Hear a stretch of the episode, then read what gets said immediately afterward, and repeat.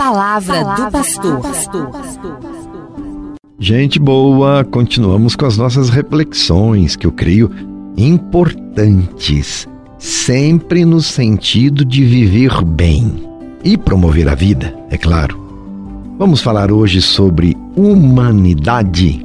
Humanidade é o que nos distingue enquanto somos humanos, seres humanos, do gênero humano. Não estamos aqui por acaso, não é verdade? Também não caímos de paraquedas nesta vida. E como já tivemos oportunidade de refletir, somos projeto de Deus. A nossa existência foi planejada desde toda a eternidade por um Deus que é amor, por um Deus que é bondade.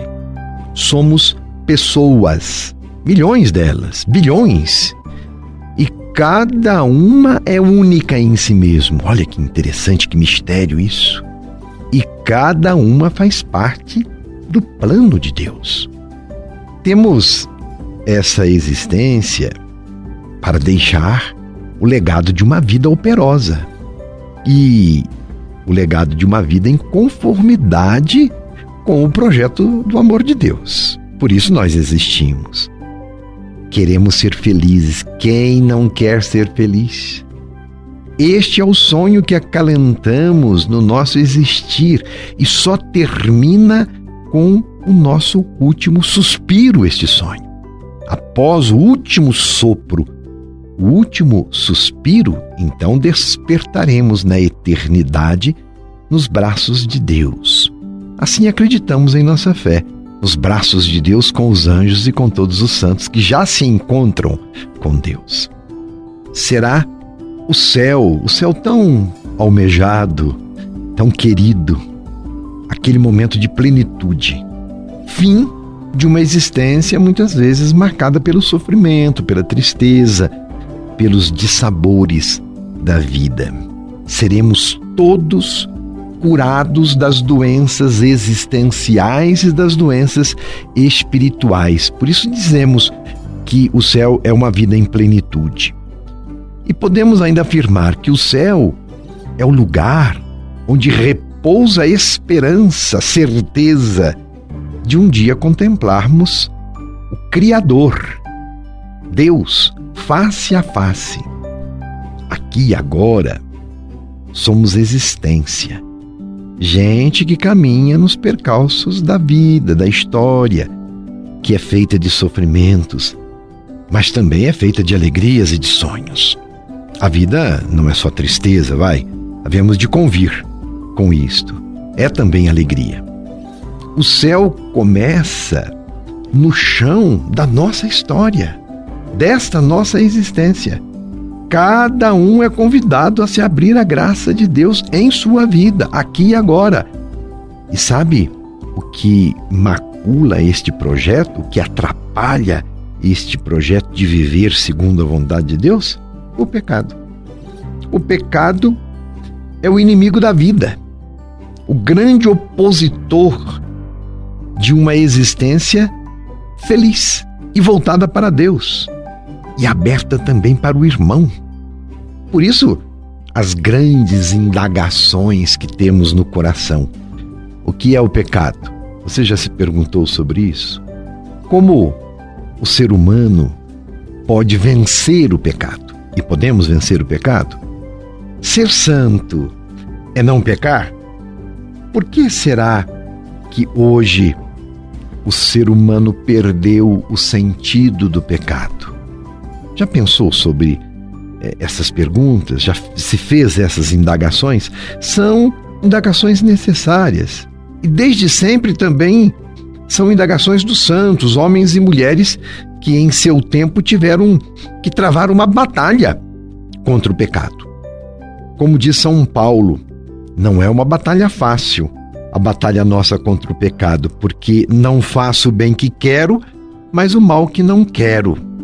Ora, se faço aquilo que não quero, então já não sou eu quem estou agindo, mas o pecado que habita em mim. Olha que texto importante esse de São Paulo. Está ali em Romanos, capítulo 7, versículo 19 e seguintes. O outro nome do pecado, meu irmão e minha irmã, é desamor. Este é o outro nome do pecado. Ou seja, incapacidade de amar e de ser amado. Já dizia o Papa Pio XII, na década de 50 do milênio passado, que o maior mal do mundo é que ele perdeu o sentido do pecado. E realmente, ao analisarmos o comportamento do mundo hoje, vemos que as linhas orientadoras do plano de Deus estão entortadas. O homem perdeu as direções, perdeu as coordenadas da vida, o senso de justiça, o senso de respeito, não é? Um descaso ao projeto de Deus. Justamente como se o pecado não existisse mais. Como se já tivesse perdido o seu valor e o seu sentido. E com o esvaziamento do sentido de pecado no coração do homem, enfraqueceu também os conhecimentos dos limites e deveres de cada um perante a vida. Quando a gente perde o sentido de pecado, exatamente, nós perdemos o bom senso e perdemos os nossos limites, os nossos deveres. Por exemplo, vive-se egoisticamente e indiferente aos problemas e sofrimentos do irmão. Pode isto? Uma independência adulta, uma pessoa adulta para se tornar independente, ela não conquista esta independência sem ética, sem moral, ou zombando dos valores fundamentais da vida. Querer, então, uma vida permissiva à vontade de cada um é zombar da humanidade. E na perspectiva nossa religiosa, é também zombar da fé e dos próprios ensinamentos cristãos, dos mandamentos de Deus, por exemplo. O cristão não se deixa levar pelo modismo, pelas modas de plantão.